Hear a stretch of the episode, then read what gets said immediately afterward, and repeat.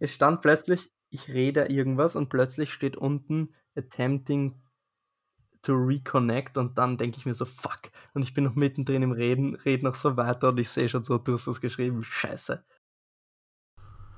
Ja, und mit dieser Einlage von Lukas wir die heutige Aufnahme des NEG Outside Soundtalks. Und damit auch wieder herzlich willkommen, liebe Hörerinnen und Hörer. Ähm, wir haben heute über das Spiel gegen die Bengals gesprochen, sind auch noch ein bisschen kritisch und ein bisschen genauer auf unseren Quarterback Jimmy Garoppolo eingegangen. Und wir haben eine Neuigkeit gemacht. Wir haben eure Meinung, die ihr uns per private Nachricht in Form einer Sprachnachricht an unsere Instagram-Seite at EmpireGER geschickt habt, mit in die Aufnahme eingebunden und live darauf aufbauend diskutiert und eine kleine Diskussion generell angefangen. Habt viel Spaß beim Hören und Go Niners! Herzlich willkommen zu einer neuen Episode des Niner Empire Germany Outside Zone Talks, deinem deutschsprachigen 49ers Podcast. Viel Spaß beim Hören und Go Niners!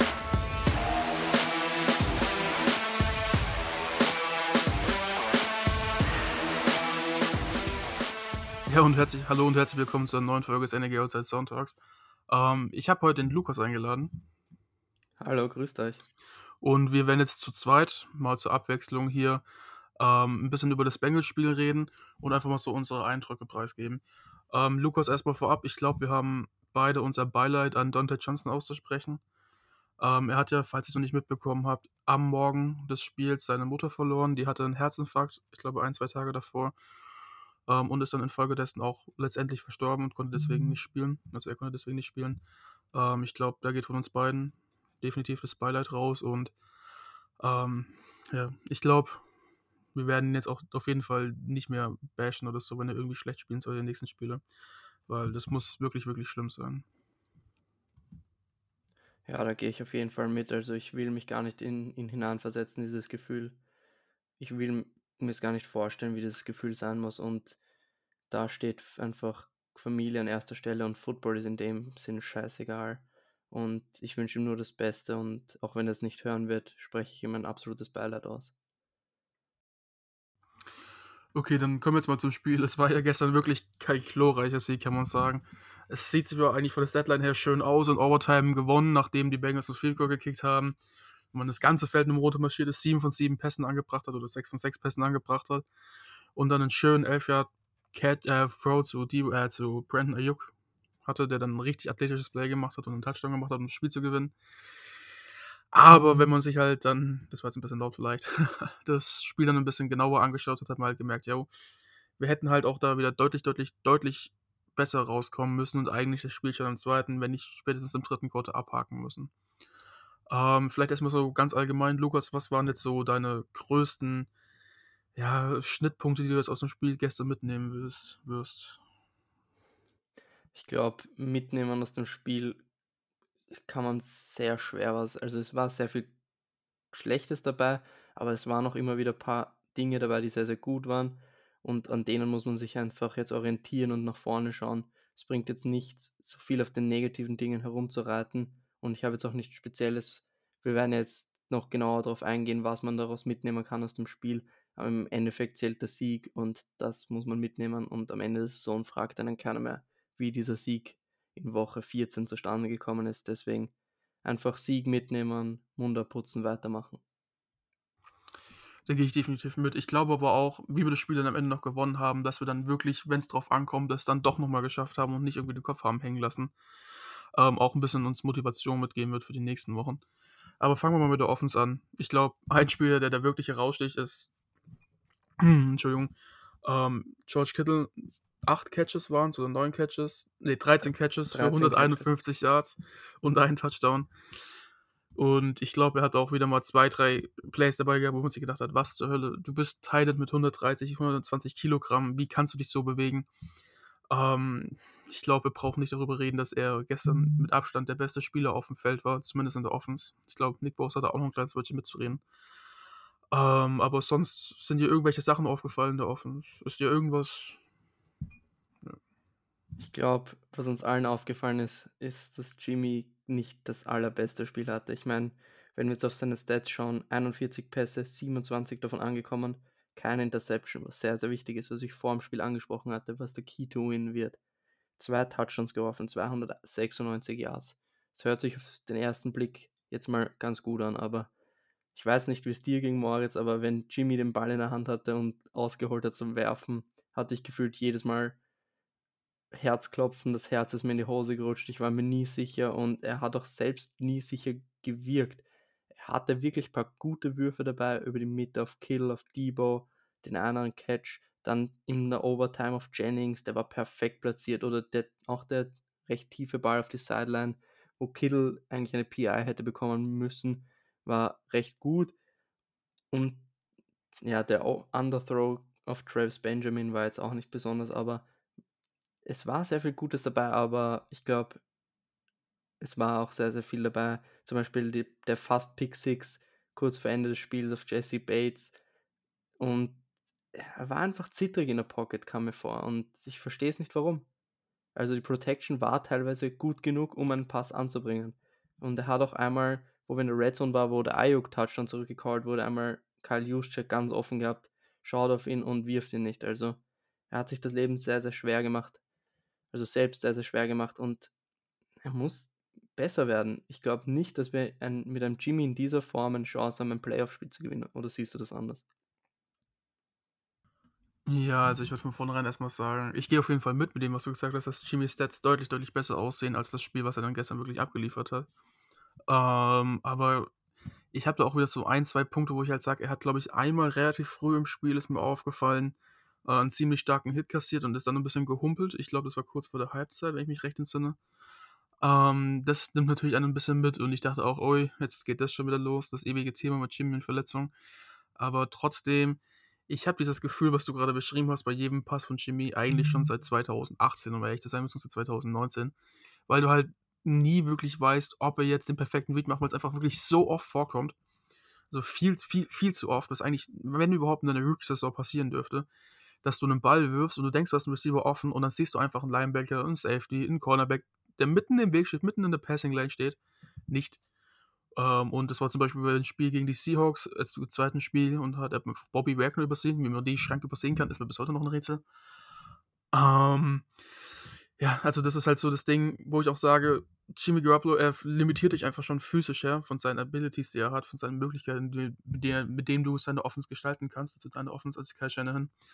Und dann macht er auch noch so einfach dumme Plays, ähm, teilweise, die ihm einfach viel kostet. Und klar, er hat für seine Verhältnisse gestern schon gut gespielt, das muss man auch klar herausstellen.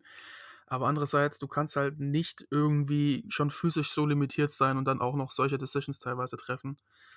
Ähm, Finde ich immer ein bisschen schwierig. Und bei den, bei dem Pass auf, den du gerade angesprochen hast, den in der Red Zone, wo er Juszczyk entweder nicht geworfen hat, weil er sich nicht getraut hat oder ihn einfach nicht gesehen hat. Ähm, da würde ich so ein bisschen, ein bisschen vielleicht entgegenargumentieren, dass du halt schon gesehen hast, okay, er hat diesen Read gemacht, bevor Juszczyk wirklich so offen war, hat ihn dann abgehakt, weil er da noch nicht offen war und ist dann ein bisschen weitergegangen und man sieht halt auch, dass er dann mit den Schultern schon nicht mehr in der richtigen Position war, um wirklich auf ihn werfen zu können, auf Juszczyk. Ähm, weiß nicht. Und dann ist es halt auch, wenn Juszczyk schon an der Goal-Line steht in der Endzone und nicht irgendwie ein bisschen tiefer in der Endzone steht und du jetzt wirklich einen Third Down hast, Third und Goal hast und den Touchdown wieder jetzt machen musst oder gar nicht und aufs Field Goal gehst, ähm, finde ich es in der Tat ein bisschen schwer, weil ich glaube einfach nicht, dass Jimmy Garoppolo diesen Arm hat, dass er jetzt aus dem Stand, ohne noch einen Step zu machen, was zu lange brauchen würde an Zeit, ähm, diesen Ball da rauszufeuern, dass Juszczyk den noch fangen kann, weil Juszczyk kann ja auch nicht zum Ball arbeiten. Juszczyk muss ja in der Endzone bleiben, dass er überhaupt einen Touchdown machen kann, beziehungsweise die Chance dafür hat. Ähm, und da ist es auch schon öfters vorbei vorgekommen, dass Jimmy dann bei sowas einen Pick wirft, weil er halt einfach jetzt, ich nenne es mal einfach keinen Trey Lance Arm hat. Ähm, der würde das Ding wahrscheinlich das so reinfeuern, dass Juszczyk noch zwei Meter aus dem Stadion rausfliegt. Ähm, aber ja, ansonsten ist halt, es war jetzt auch kein schlechtes Spiel von ihm, da hat man schon deutlich, deutlich schlechtere Spiele gesehen. Äh, ich weiß nicht, ich habe es auch gestern gesagt, ich bin teilweise einfach irgendwie ein bisschen, ein bisschen leid, dass du einfach dieses ewige Theater hast, dass du einfach nicht irgendwie eine Konstante auf QB hast. Du hast dann aber auch, wenn er explodiert und mal rausfällt, hast du halt nicht irgendwie einen Top 10 QB vom Talent her. Und deswegen bin ich eigentlich auf jeden Fall dafür, dass ab nächster Saison Trey Lance starten sollte, kommen, was wollte, wolle. Ja, da bin ich definitiv bei dir. Und vor allem, was wieder aufgefallen ist, wir hatten es auch gegen die Vikings, dass bei, bei dem ersten, bei dem einzigen Pick von Jimmy, dass immer wenn die Teams, Defenses generell Two Deep Safeties anzeigen und dann einer runter rotiert, das sieht Jimmy nie. Zum Beispiel bei dem Fast-Pick von Jesse Bates war es wieder genau dasselbe. Äh, der eine Safety rotiert runter, das ist Man Coverage, Cover One, der eine spielt die Hole in der Mitte und einer tief und der rotiert jedes Mal runter und Jimmy übersieht den fast jedes Mal. Ein, ein Play ein bisschen früher im Spiel hatten war genau dasselbe der Fall. Da hat Jimmy zum Glück gesehen, er hat schon ausgeholt, auf, um die Dig Route zu werfen, auf Jennings war es, glaube ich. Und dann hat er es gesehen, aber im Großen und Ganzen haben die Bengals das sehr, sehr oft gemacht bei unseren Third Downs und wir hatten eigentlich darauf keine Antwort. Ich meine, Jimmy hat diesmal keinen Pick geworfen, aber wir haben generell Probleme mit der Coverage und Jimmy habe ich immer Panik, dass er den übersieht und dass er den wirklich wirft dort über die Mitte des Feldes, wo es eigentlich zu ist. Also man sieht einfach bei ihm, wie du es vorher gesagt hast, Fehler, die passieren und er lernt Gefühl einfach nicht raus und ich verstehe es einfach nicht, weil du schaust dir Tape an und du hast die Experience, die du über die Jahre bekommst und es passieren immer irgendwie dieselben Fehler, also ich verstehe es nicht. Und du hast ja gesagt, jedes Mal Angst seit 2018, 2019, wenn er wirft, war bei mir auch so, irgendwie nach dem Rams-Spiel war es besser und jetzt ist es wieder deutlich schlechter geworden. Also, ich halte das, glaube ich, nervlich nicht viele Jahre aus. Ja, das geht mir exakt so. Aber du hast es gerade schon richtig schön gesagt, dass einfach Jimmy Garoppolo das öfters übersieht. Und was ich gestern als größten Kritikpunkt als den schlechtesten Wurf gesehen habe, ähm, auch wenn da mir immer ein paar andere widersprechen, was ja auch völlig okay ist, ist ja eine Meinungssache, war dieser tiefe Pass auf Terrence Benjamin. Ähm, weil wenn du einen Ball so tief rausfeuern willst wie auf Jarvis Benjamin und versuchst, okay, ich nehme jetzt mal den Top auf der Defense, das heißt, ich werfe jetzt einfach mal tief, vielleicht überwerfe ich den Ball, es wird incomplete, aber die Defense muss den tiefen Ball respektieren ähm, und die können nicht mehr nur die, tief, die kurzen Zonen spielen so und ein bisschen cheaten in dem Sinne.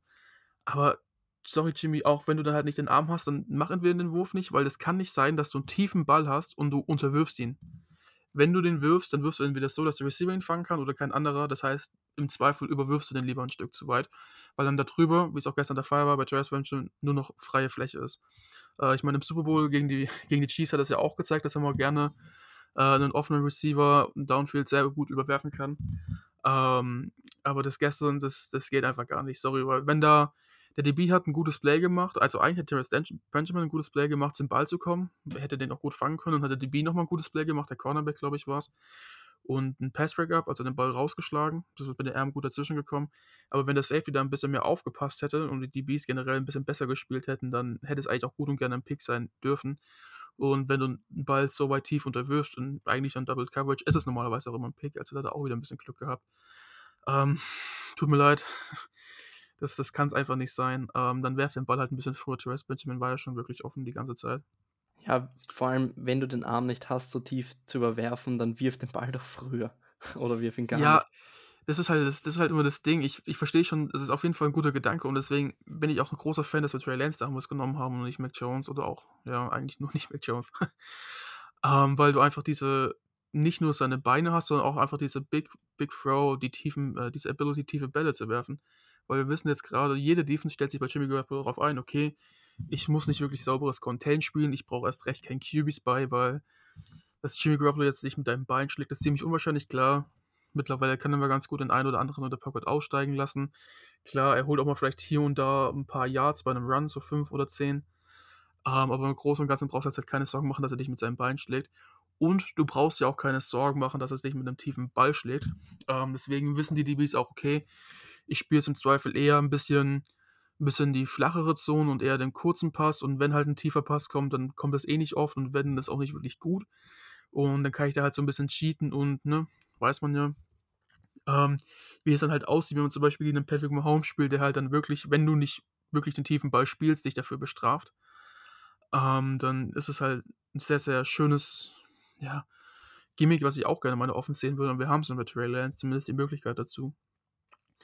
Ich finde es aber ähm. gut, dass er diese Shots nimmt. Du hast es ja gesagt, dass die Defense das respektiert.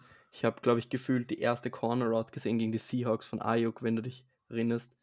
Und zum Beispiel der Throw auf Jennings, den hätte er, glaube ich, letztes Jahr nie geworfen oder auf Kittle, wo, wo er die PI nicht bekommen hat. Also die Würfe, auch wenn sie nicht complete sind, helfen uns dann im weiteren Spielverlauf einfach. Ja, definitiv, auf jeden Fall. Aber trotzdem ist halt einfach Jimmy nicht der Typ dafür. Und es ist besser, dass wir es mittlerweile machen, aber wir sehen es in unserer Offense ähm, dass Kai Shannon eigentlich fast nie eine tiefe Route konzipiert. Vielleicht läuft irgendwo mal eine Route in seinem Route-Konzept tief. Ähm, aber er hat selten jetzt irgendwie Plays, die nur auf tiefe Routen, äh, Routen gehen. Klar, ist auch nicht unser Scheme, weil wir viel mit Yards after Catch arbeiten. Aber trotzdem bin ich da gespannt, was da ein talentierterer QB machen könnte in unserer Offense. Aber ich glaube, das, das Thema werden wir noch früh genug behandeln, beziehungsweise die Chance dazu haben. Ähm, und wir wollen es jetzt auch nicht zum Jimmy Garoppolo Podcast machen. Ich glaube, wir haben jetzt auch, auch ein bisschen genug drüber aufgeregt. Er hat ja auch seine guten Zeiten. Er macht ja sehr, sehr gute kurze Würfe und wenn er sie anbringt ähm, und auch generell in einer Situation ist, wo es drauf ankommt, wie auch gestern in der Overtime im letzten Drive, dann macht er ja auch gute Plays und er kann es ja auf einmal auch. Ähm, auch wenn man natürlich immer ein bisschen negatives Bauchgefühl dabei hat, muss man klar sagen. Aber es ist nicht so, als ob alles schlecht wäre. Ähm, so wollen wir jetzt definitiv auch nicht schlecht machen. Aber sonst in der Offense ist mir jetzt persönlich noch ein bisschen ähm, unsere O-Line aufgefallen. Ich glaube, gerade die rechte Seite muss man da ein bisschen, ein bisschen ankreiden. Ähm, die Bengals haben da wirklich einen guten Job gemacht, einfach ein paar gute Blitze zu implementieren. Aber auch die Defense Tackle und vor allen Dingen die Defense End, der gegenüber von Tom, Tom, Tom Compton gespielt hat. Ob es jetzt Trey Hendricks war oder sonst wer ähm, haben da einfach immer sehr, sehr gut Druck gemacht, was auch Jimmy Garoppolo oft dazu gebracht hat, einen schnellen Wurf zu machen, wo er nicht wirklich komfortabel ist, den zu werfen. Ähm, da muss definitiv ein bisschen was besser sein und ja, ich habe auch eigentlich Tom, Tom, Tom Compton bisher immer gelobt. Ähm, und er hat auch gestern gut gespielt im Run-Game, aber jetzt hat man halt mal gesehen, dass er halt einfach doch kein Starting-Tackle ist und dass Brunskill jetzt auch nicht wirklich gerade die Creme aller Creme ist als Guard. Ähm, ja, finde es ein bisschen schwierig. Ich glaube, von Laken Tomlinson Brunskill, äh, Laken Tomlinson, Alex Mack und Trent Williams war es wieder ein sauberes Spiel gestern. Gut, Trent Williams wurde jetzt, glaube ich, am Anfang einmal ungültig, also ungünstig geschlagen, aber das passiert halt als Tackle. Das wurde generell als Oder, das passiert immer. Ja, vor allem du spielst gegen einen der besten Pass-Rusher in der NFL, da kannst du auch mal einen Rap verlieren. Ja, das ist, glaube ich, gar kein Problem. Danach hat er ja wieder ganz gut dominiert. Ähm, aber sonst, Debo Samuel wieder ein bisschen unauffällig, war aber auch geschuldet, dass man halt keine Elijah Mitchell hatte und er wieder ein bisschen mehr seinen Running Back aufleben lassen durfte, sagen wir es einfach mal so. So, Ayuk, Chua, vielleicht Juan Jennings könnte man auch gut hervorheben. Der hatte gestern vor allen Dingen relativ zum Ende des Spiels, ich weiß nicht, war es in der Overtime, vielleicht sogar diesen einen guten Overtime. Catch. Einen sehr, sehr guten Catch von Jimmy. Der Third ähm, vor allem, ja. Genau, ja. Also sonst finde ich ganz gut gespielt. Klar, hatte, glaube ich, mal einen Fumble, den er wieder selber recovered hat. War, ja. dann, aber, war dann aber eine Incompletion, oder? Nee, er hatte einen Fumble, den hat er dann selber recovered und dann hat er noch den Ball, also den er fallen gelassen hat, der als Incompletion zählte. Also es war zweimal. Man sieht auf jeden. Fall aber sein Upside und er wird auch immer wieder, er wird auch von Spiel zu Spiel wirklich besser und vor allen Dingen gerade im Running Game mit seinen Blocks, die er macht oder auch im Screen Game dann, ähm, setzt er wirklich sehr, sehr gute Blocks und bin ich froh, dass wir ihn haben und ich finde auch, dass er mittlerweile, wenn Mohammed zu Nummer zurückkommen sollte, eben die Starting-Position abgenommen hat. Ähm, das, einfach meine Meinung nach besser ist.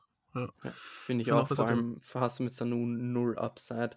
Ja. Den kannst du mal bringen, wenn du jetzt, du kannst ihn halt rein rotieren, aber wenn es darum geht, wer die mehr, mehr, Mehrzahl, die meisten Snaps bekommt im Slot, dann muss es Jennings sein, definitiv.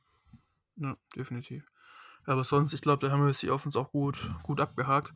Kommen so, wir mal zu Defense. wollte ich noch sagen, Ach, dass genau. Compton ist ein okay, okayer Ersatz-Tackle, finde ich. Also im Run-Game ist er nicht viel schlechter als McGlinchey und im Passing-Game, Dropback-Passing-Game, hat McGlinchey genauso Probleme wie er. Also es ist zwar ein Drop-Off, aber er ist jetzt nicht ganz groß und er hat jetzt auch nicht den besten Guard neben sich, muss man sagen. Also ich kann ihm jetzt nicht so viel vorwerfen und er hat jetzt auch nicht, bekommt jetzt auch nicht die Hilfe von Jimmy, dass der mal dem Druck ausweichen kann oder keine Ahnung, sich in der Pocket vom Druck wegbewegt, weil das war nämlich gegen die Bengals auch wieder mangelhaft.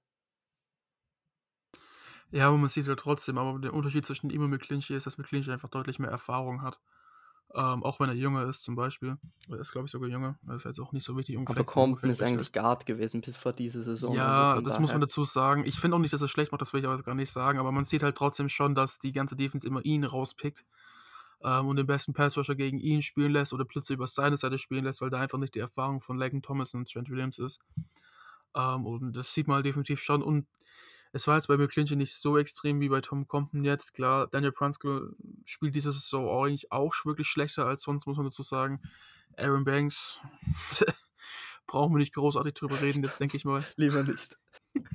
äh, weiß nicht, ob das wirklich ein Upgrade wäre.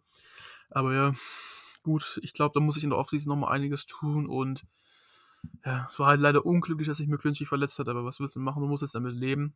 Ähm, Jalen Moore, könnte man manchmal vielleicht sagen, bringen, aber ist vielleicht genau das Gegenteil von Tom Compton, er in einem Passing-Game wieder zurückdroppen muss in seiner Pocket, äh, in seinem, ja, Big- und Big-Blocking, wie man es mal nennen will. Äh, Finde ich ein besserer Passblocker, obwohl er ein Rookie ist, aber im Run-Game ist halt Tom Compton weit voraus. Ähm, ich glaube, es ist Grund genug, Tom Compton da erst starten zu lassen. Äh, ich glaube, jetzt haben wir auch wirklich genug über die Offense gesprochen, kommen wir mal zur Defense. Ähm, wer der Defense raussticht, ich glaube, wir brauchen nicht großartig drüber reden. Ich glaube, es war ein gewisser Herr Nick Bowser, der jetzt in 13 Spielen 14 Sacks und 3 Force Fumble geholt hat. Tackle for Loss führte immer noch, glaube ich, alle Defense Ends an. Oder ist zumindest ganz oben bei. Also, wenn der Comeback Player of the Year Award kein eigentlicher QB slash Right Receiver slash eigentlich Playmaker Award wäre, äh, ich glaube, man käme um Nick Bowser nicht wirklich gut herum, oder? Nein, definitiv nicht, aber es spricht gefühlt auch niemand in Amerika oder bei RAN über Nick Bosa. Es ist immer nur das Gehype der Quarterbacks. Dak Prescott hat, glaube ich, schon vor der Saison den Award fix gehabt, ohne überhaupt einen Fuß aufs Feld gesetzt zu haben. Und ich meine, vielleicht kriegt Nick Bosa dann ein paar Dollar weniger und kostet uns weniger Cap, wenn wir ihn dann verlängern. Also von daher wäre das jetzt eh nicht so schlecht, würde ich jetzt mal sagen.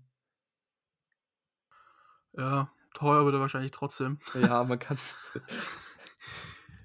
Äh, das, das ist immer das, das, ach, das tut doch immer wieder weh. Du hast Spieler, die sind zwar richtig gut, aber dann wird es wieder teuer und du denkst dir nur, ach komm, ach komm, das wird, ach Mann.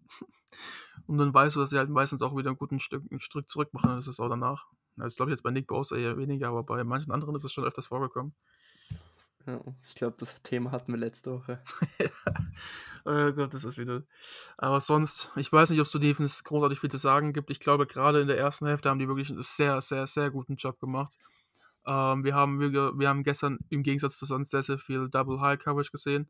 Also wir haben, oder Two High Coverage, also wir hatten zwei Safeties, ähm, die tiefe Zonen gespielt haben, um halt so ein bisschen diese Schwäche von unseren Cornerbacks diese Woche, die noch schwächer sind als sonst, ähm, ausnutzen, äh, beziehungsweise verstärken zu können, dass halt jetzt gerade die Bengals mit ihren Receivern da jetzt nicht von Anfang an einfach komplett die ganze Defense erlichten, erleuchten, wie auch immer man es nennen will. Ja, hat dann zur zweiten Halbzeit leider nicht mehr so gut funktioniert, oder Lukas? Ja, ich glaube, da muss man nochmal Demico Ryans Credit geben, dass er nicht stur bei seinem 3 Deep bleibt oder Single High, was wir auch gespielt haben in den letzten Wochen. Und da muss man ihm wirklich Credit geben, dass er seine Defense umstellt, Too High Safety spielt und sich dann auch wirklich an die Spielerqualität anpasst und die Stärken versucht, beziehungsweise die Schwächen eigentlich auszumerzen. Und das hat er sehr, sehr gut gemacht. Und die Bengals hatten auch, wenn wir ehrlich sind, keinen richtig guten Gameplan. Wir haben ihnen immer wieder Light Boxes gezeigt mit Too High Safeties und sie haben versucht, dagegen den Ball zu laufen, was ich nicht ganz verstanden habe. Da war auch sehr viel konservatives Play-Calling dabei, zum Beispiel erster Drive im zweiten Viertel, dritter und drei und es kommt ein Lauf, wo ich nicht verstehen kann, warum du nicht die Cornerbacks attackierst. Das kam dann ein bisschen später und dann sah es auch wieder, wieder nicht so gut aus, aber da würde ich jetzt eigentlich die Miko Ryans nichts angeraten. Sein Gameplan war sehr, sehr in Ordnung und ja, über Ambry Thomas müssen wir, glaube ich, noch genauer sprechen. Ich weiß nicht, wie es dir geht, aber Lenoir ist mir da doch noch schon lieber. Ich habe es gestern gesagt vor dem Spiel, warum nicht Lenoir doch lieber starten könnte anstatt Ambry Thomas und ich habe recht behalten. Vielleicht aber wir Lenoir nicht wirklich gesehen haben. Ich glaube, der Fakt, dass eben Lenoir kleiner ist und Jamar Chase, wenn er ihm gegenübersteht, einfach, wenn es jetzt um Contested Catches, Jump Balls geht, dass sie da mit Embry Thomas gehen wollten. Das ist so meine Vermutung, aber das ist auch das Einzige, was ich, ich jetzt bei Lenoir. Ich kann mir das ganz ehrlich gesagt nicht vorstellen, weil Jamar Chase ist jetzt auch nur 6 oder 6, also 6 Fuß oder 6 Fuß 1 groß, also 1,83, vielleicht 1,85 so Ja, aber T. Higgins ist auch groß. Also T. Higgins ist schon, ich glaube, T. Higgins ist 6'3, also so 1,91 um den Dreh. Das ist schon natürlich dann ein Matchup, also ein Matchup-Fehler. Aber ich kann mir nicht vorstellen, ich glaube, weil, also ich kann mir das eigentlich nicht vorstellen, weil ich glaube, dass Lenore coverage-mäßig deutlich besser ist als ein Ambry Thomas. Ähm, und dann auch nicht wirklich so ich Fehler macht wie Ambry Thomas gestern, weil das waren wirklich zwei saublöde Fehler, die auch wirklich noch zu einem sau, sau blöden Moment gekommen sind. Einmal dann natürlich ein Pick davon äh, nullifiziert worden ist und einmal der Sack von Bowser, der jetzt ja auch hätte 15 Sacks haben können schon, das ist so mit Miles Garrett gleichziehen, ähm, erloschen ist, sage ich jetzt einfach mal so. Ja, ist halt blöd gelaufen. Der ist ein Rookie. Aber wir haben ja schon oft genug drüber gesprochen, denke ich mal, dass wir den Pick ein bisschen anzweifeln und er, wenn überhaupt, für die Zukunft eher ist und ein bisschen ein Longshot ist, ähm, weil er dann doch ganz gut Talent mitbringt und jetzt instantmäßig, also jetzt sofort auf kurze Sicht nicht wirklich eigentlich die Lösung sein sollte. Ähm, die Frage ist halt, hätten Lenore das wirklich besser gemacht gestern? Ich weiß es auch nicht. Weil Lenore ist jetzt auch schon des Öfteren und auch gestern, weil es dann zum Glück nur ein Incomplete Pass war, ähm, exposed worden. Die ganze Situation ist halt leider einfach zurzeit negativ. Das müssen wir halt hinnehmen, wie es ist. Wir können es nicht ändern. Wir können es auch nicht irgendwie anfangen und Jimmy Ward äh, wieder auf Cornerback packen. Das würde, glaube ich, noch schlechter ausgehen. Beziehungsweise halt kontraproduktiv sein für unsere Defense allgemein. Ja. Man muss vielleicht mal ein bisschen Jacuzzi Tat herausheben. Ähm, weiß nicht. Er hat gestern halt eigentlich nicht wirklich das beste Spiel gemacht, aber muss halt auch wirklich wieder sagen, ja, er hat halt eigentlich außerhalb seiner normalen Position gespielt, weil eigentlich ist er immer an oder in der Box. Und gestern wurde, ist er dazu gezwungen worden, äh, halt einfach over the top zu spielen, wie eigentlich ein Jimmy Ward vom Spielertyp her ist. Und das ist eigentlich gar nicht sein Stil und dafür hat er das wirklich eigentlich meiner Meinung nach ganz gut gemacht.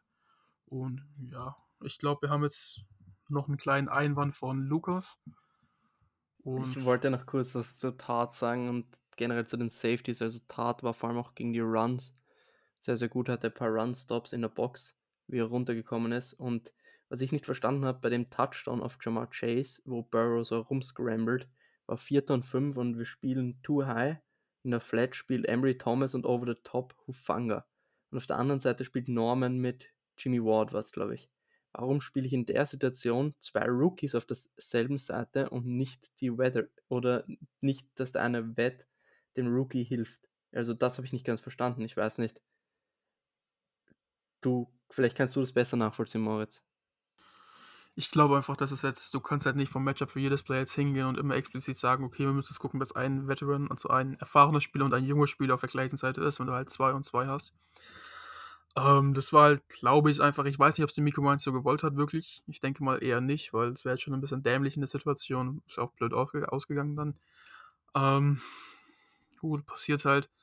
Und du kannst halt jetzt auch, du musst immer gucken, wenn du halt so Rookies hast, dann du kannst sie auch nicht immer explizit alle wie Rookies behandeln. Das klingt vielleicht ein bisschen blöd, aber du musst ihnen auch einfach manchmal vertrauen, dass sie Plays machen können, weil dafür sind sie in der NFL. Sie sind NFL-Spieler, also müssen sie auch Plays machen. Und das hat halt gestern leider nicht so gut funktioniert. Aber ich meine, das ist halt auch wieder Meckern auf hohem Niveau. Eigentlich hat unsere Defense auch nur 23 Punkte zugelassen. Dafür, dass wir dachten, dass Joe Burrow hier mit uns seinen drei Top-Receivern und eigentlich auch einem guten Running Back unsere Defense da sowas von auseinandernehmen wird. Ähm, kann ich mich eigentlich nicht wirklich beklagen. Gerade die erste Halbzeit ist da von unserer Seite aus wirklich gut geschemt gewesen. Und ich denke, wir haben es auch gestern schon gesagt, dass wir ein bisschen wieder Glück hatten, dass die Bengals sich selber rausgebracht haben aus dem Spiel, sei es jetzt durch die, ihre vielen Fumbles, ähm, konservative Entscheidungen vom Coach her oder einfach, ja, wie man es auch immer nennen will. Aber im Endeffekt bist du mit einem blauen Auge davon gekommen und das ist jetzt, denke ich mal, alles, was zählt, dass wir den Sieg rausgeholt haben. Genau so ist es. Und nachdem wir jetzt über das Spiel gesprochen haben, wir haben eine Einsendung bekommen und zwar vom Wandi, von Michael. Und wir wollten gerne auf seine Sprachnachricht, die er uns geschickt hat, eingehen und ein bisschen was darüber diskutieren. Und ich werde es jetzt mal einfach abspielen und wir werden dann dazu Stellung nehmen. Hi, okay, ich habe was kurz zu dem Spiel zu sagen. Ähm, und zwar, was mir immer wieder auffällt, ist, dass das Team in Klatschsituationen auf mal wieder da ist. Also sage ich mal, zu 50 Prozent nehme ich diese Leistungsschwankung äh, Kyle Shanahan äh, äh, laste ich die an. Ich habe das Gefühl, er hat immer noch nicht gelernt und nimmt immer noch den Fuß vom Gas, anstatt den Fuß drauf zu lassen. Weil warum sind die, ist das Team immer in Klatschsituationen da? Letzte Woche, auch wenn wir den Touchdown am Ende nicht gemacht haben, das Team war kurz vorher, war da. Es hätte nur noch den Touchdown machen müssen. Diese Woche. Das Team war da. Robbie Gold hätte nur den, die, den Nagel drauf machen müssen. Warum ist das Team in Klatschsituationen immer wieder da? Also von meiner Meinung nach liegt das definitiv an Kyle, der immer noch nicht gelernt hat und immer noch den Fuß vom Gas nimmt, weil er mit dem Gegner spielen will. Nur mal so eine Anregung für eine kleine Diskussion morgen in eurem Review. Moritz, was ist deine Meinung dazu? Ich weiß nicht, ich finde es ein bisschen schwierig, wenn man jetzt halt wirklich hingeht und sagt: „Okay, wir sind Klatsch“, aber dann in dem Moment, wenn man doch Klatsch sein sollte, verkacken wir das Field Goal oder machen den Touchdown nicht und gewinnen das Spiel halt deswegen nicht gleich. Ähm, aber andererseits hat Vanni da definitiv schon recht, wenn es wirklich drauf ankommt, gerade Jimmy Garoppolo hat da wirklich dann doch schon Eis in seinen Venen, ne? Ice in his veins. Ha, Ronny, Grüße gehen raus, Sprichwort richtig ausgesprochen. Ähm, auch wenn es ein angelsächsisches war, das zählt trotzdem. Ähm, ja, ich meine, er gewinnt dann Spiele gerne mal und da macht er dann auch wirklich immer weniger viele als sonst. Ähm, aber das jetzt wirklich 100% als Klatsch zu bezeichnen, vor allen Dingen, weil du bringst dich auch selber in diese Situation erstmal rein, dass du überhaupt Klatsch sein musst und dich davor schon den Sack zumachst, finde ich in der Tat ein bisschen schwierig eigentlich, ehrlich gesagt. Ja, ich weiß nicht, wenn wir wirklich ein klatsches Team werden, dann wäre es sowas wie dieser Touchdown gegen die äh, Seahawks, der uns gefehlt hat, das Field Goal, was wir gestern verschossen haben, das Spiel direkt, direkt hätten gewinnen können. Oder auch der zu frühe Touchdown eventuell, das will ich jetzt gar nicht diskutieren, ob das jetzt wieder gut, gut war, dass wir gescored haben oder nicht. Ne, auch immer ewig lange Diskussion. Äh, gegen die Packers damals, wodurch mir nochmal Aaron Rodgers die Zeit gegeben haben, das Spiel zu gewinnen. Das, das will ich jetzt gar nicht anschauen. Ähm, na, jetzt bin ich ein bisschen raus. Das, also die Situation, die könntest du eigentlich verhindern, wenn du wirklich hundertprozentig klatsch bist. Und ich glaube, da gibt es so Teams wie zum Beispiel die Chiefs einfach, ähm, die jetzt zwar Anfang der Saison wirklich nicht gut gespielt haben, aber du weißt, okay, auch wenn die im Rückstand sind, du musst mit denen immer rechnen. Ähm, du darfst sie nie abschreiben. Und ich glaube nicht, dass wir an diesem Punkt sind. Ähm, Jimmy Garoppolo kann da jetzt persönlich relativ wenig zu, außer dass er uns immer in die Situation reinführt, meiner Meinung nach. Aber das ist jetzt 100%. Ich weiß, ich will es jetzt nicht irgendwie festmachen. Ich kenne jetzt auch leider keine genauen Statistiken dazu und wie viele solche Situationen wir dann Spiele noch gewinnen. Das ist halt eine schwierige Diskussion jetzt. Aber dieses Grundgefühl, dass man schon das Gefühl hat, okay, wenn es drauf ankommt, liefert Jimmy ab. Ähm, so wie es auch tut, immer nachdem er einen Pick geworfen hat, spielt er auch immer besser. Dem kann ich eigentlich schon zustimmen. Ja, da bin ich auf jeden Fall bei dir. Und was zur Kritik zu Kyle, also dass er immer den Fuß vom Gas nimmt? Ja, stimmt schon. Ich meine, wir haben ja schon öfter Situationen gehabt, wo wir gesagt haben, okay, Vierter und Eins in der Situation, bitte geh dafür, jetzt pack mal hier die Coronas auf den Tisch. Ähm, und wir panten dann oder versuchen einen Field Goal aus ellenlanger Distanz, was daneben geht. Ja, verstehe ich. Ich glaube, Kai Shannon macht es aber schon besser, dass er deutlich aggressiver spielt als davor.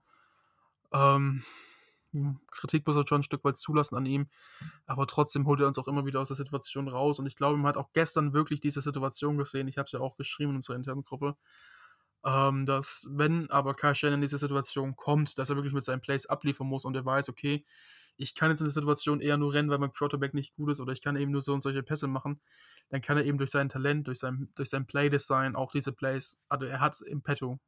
Ähm, und das fehlt mal bei zum Beispiel einem Zach Taylor heißt der Coach von den Bengals, glaube ich. Das sieht man zum Beispiel halt Genau. gar nicht.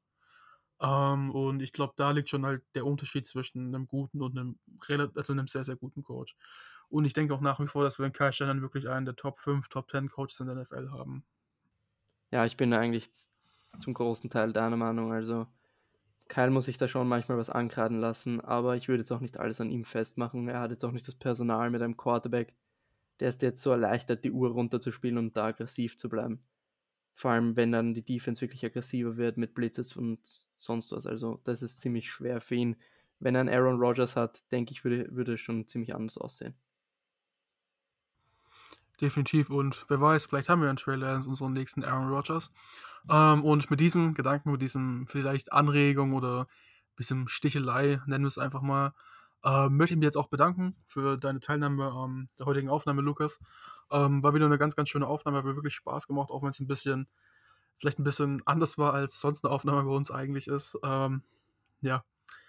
Trotzdem danke, dass du da warst und dann bleibt mir auch nichts anderes übrig, außer euch einen schönen Abend, morgen, Mittag, je nachdem, wann ihr die Folge hört, zu wünschen. Und folgt natürlich all unseren Social Media Kanälen, zum Beispiel auf Instagram at 49ers Empire GER. Und ja. Tschüss. Das war der Niner Empire Germany Outside Zone Talk. Streamt und abonniert uns auf allen gängigen Kanälen unter ad 49ers Empire GER.